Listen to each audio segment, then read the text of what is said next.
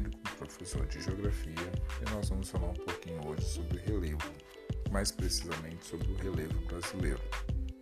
Como tem sido uma tônica minha nos podcasts, não é minha intenção explorar todos os detalhes, mas iniciar vocês no debate geográfico. Claro, se vocês quiserem se aprofundar nos temas, hoje nós vamos conversar um pouquinho sobre o relevo brasileiro. O relevo do Brasil é formado nas primeiras eras geológicas, então ele é um relevo muito antigo e não há presença de dobramentos modernos. Então, os relevos do Brasil são extremamente antigos e desgastados pelos agentes erosivos. Então, vamos lá. Por exemplo, na década de 40, várias foram as análises é, do relevo brasileiro.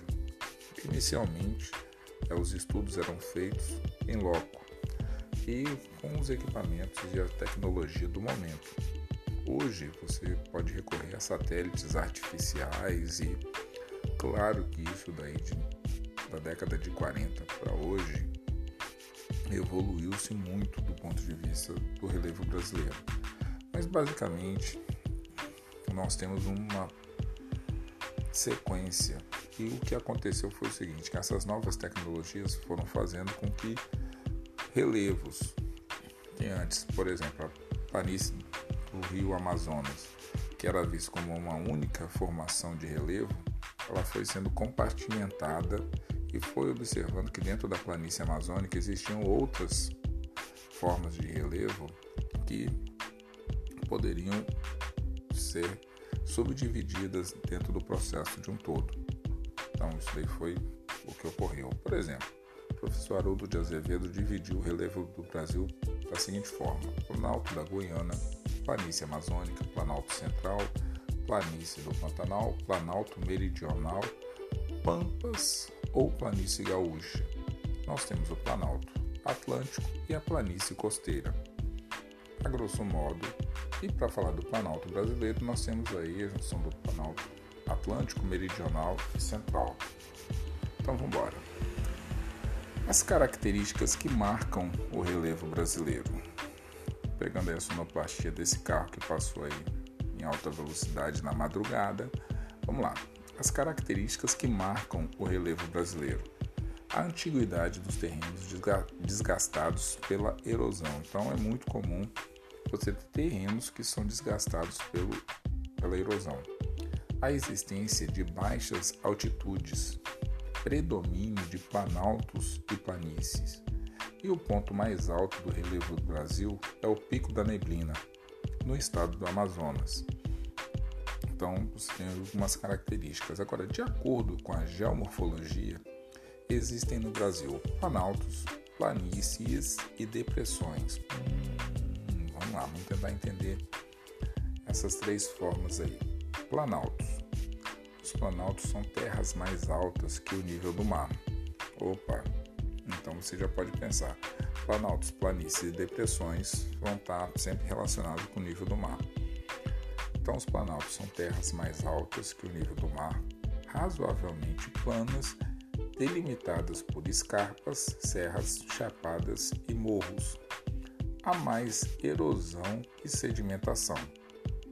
Por outro lado, você tem as planícies, áreas extensas, planas, em que há mais sedimentação, acúmulo ou deposição de sedimentos do que erosão.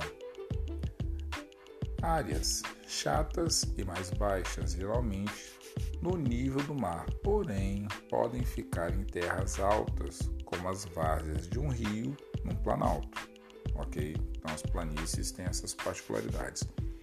Por outro lado, as depressões elas podem ser absolutas ou relativas. O que, que são as depressões? São áreas situadas abaixo do nível do mar ou das outras superfícies planas no seu entorno. Tais áreas sofreram acentuados processos de erosão. Então as depressões elas podem ser absolutas quando situadas abaixo do nível do mar, no caso com uma altitude negativa, e as depressões relativas em relação às áreas mais baixas, ok? Então são as duas formas de depressões que nós temos. Por outro lado, os planaltos do Brasil, eles são de origem, sua formação é orogênica. E esses planaltos ocupam cerca de dois terços do território brasileiro. É quase que a forma dominante. Então, se você for olhar, é, boa parte do Brasil é composto por planaltos. Os planaltos brasileiros podem ser divididos da seguinte forma: eles possuem alguns tipos muito característicos: serras, morros, chapadas ou cuestas, ok? Então, os planaltos brasileiros eles podem ser encontrados com forma de relevo com um lado com escarpa e o outro com declive suave, no caso são as nossas cuestas, forma de relevo com uma escarpa e um topo plano, são as nossas chapadas, formas de relevo com o topo arredondado, no caso, no caso são os morros, e um conjunto de morros, que podem ser a nossa serra, ok? Pois bem, as duas grandes áreas de Planalto são o Planalto da Guiana, ao norte da planície do Amazonas, e o Planalto brasileiro, ao sul da planície amazônica. O Planalto brasileiro divide-se em três partes, então é bom, você pode ler lá. Planalto Meridional, Planalto Atlântico, Planalto Central. Todos esses três planaltos fazem parte do Planalto brasileiro. O Planalto Central abrange uma área de terras como Mato Grosso, Goiás, Tocantins, Roraima, Pará. Pois bem, o Planalto Atlântico abrange terras desde o Nordeste até o Rio Grande do Sul. Já o Planalto Meridional ocupa terras no interior de São Paulo, Santa Catarina, Paraná e Rio Grande do Sul. Ok? Depois nós temos a nossa parte de planície, formadas pela sedimentação. As principais planícies do nosso país são a planície da Amazônia, que é a mais extensa e abrange toda a região da bacia amazônica, a planície do Pantanal, que abrange terras do Mato Grosso e Mato Grosso do Sul, está sujeita a inundações e enchentes ocorridas no Rio Paraguai. E nós temos também a planície litorânea, que estende-se ao longo do litoral brasileiro. Detalhe: o litoral brasileiro compreendido do Rio Grande do Sul, passando por todos os estados do Sul, todos os estados litorâneos da região Sudeste, todos os estados litorâneos na região Nordeste e chegando até o estado do Amapá, na região Norte. Então, todos os estados litorâneos possuem uma extensão da planície litorânea. Para encerrar nossa aula, falando um pouco das depressões. São as formas de relevo aplainadas com forte processo de erosão. Então as depressões elas estão ligadas geralmente a processo de erosão muito forte. Lembrando que as depressões elas podem ser relativas ou absolutas. Para terminar aí, deixo aqui um espaço para quem tiver dúvida, depois tente entrar em contato aí com relação a alguma questão que ficou em aberto na nossa aula de hoje.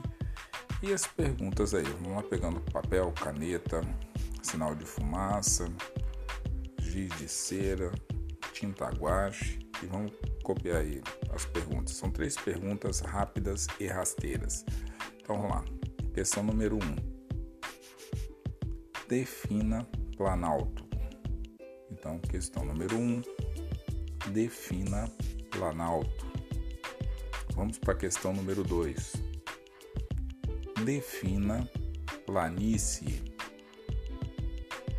defina planície. E a questão número 3, defina depressões. A questão número 3, defina depressões.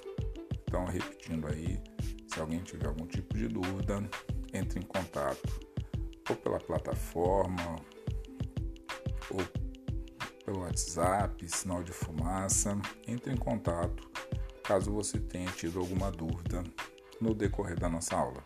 Tá certo, galera? Um forte abraço e até qualquer podcast aí. Lembrando aí que tem uma galera que está escutando os podcasts aí em vários lugares do planeta Terra, especialmente para essa galera aí que está dando uma força estudando geografia aí. Um forte abraço e volta e meia eu vou falar de vocês aqui no, no podcast, tá certo, galera? Se vocês tiverem dúvida, pode mandar aí que dentro das minhas possibilidades eu vou tirando a dúvida de todo mundo. Um forte abraço e até a próxima.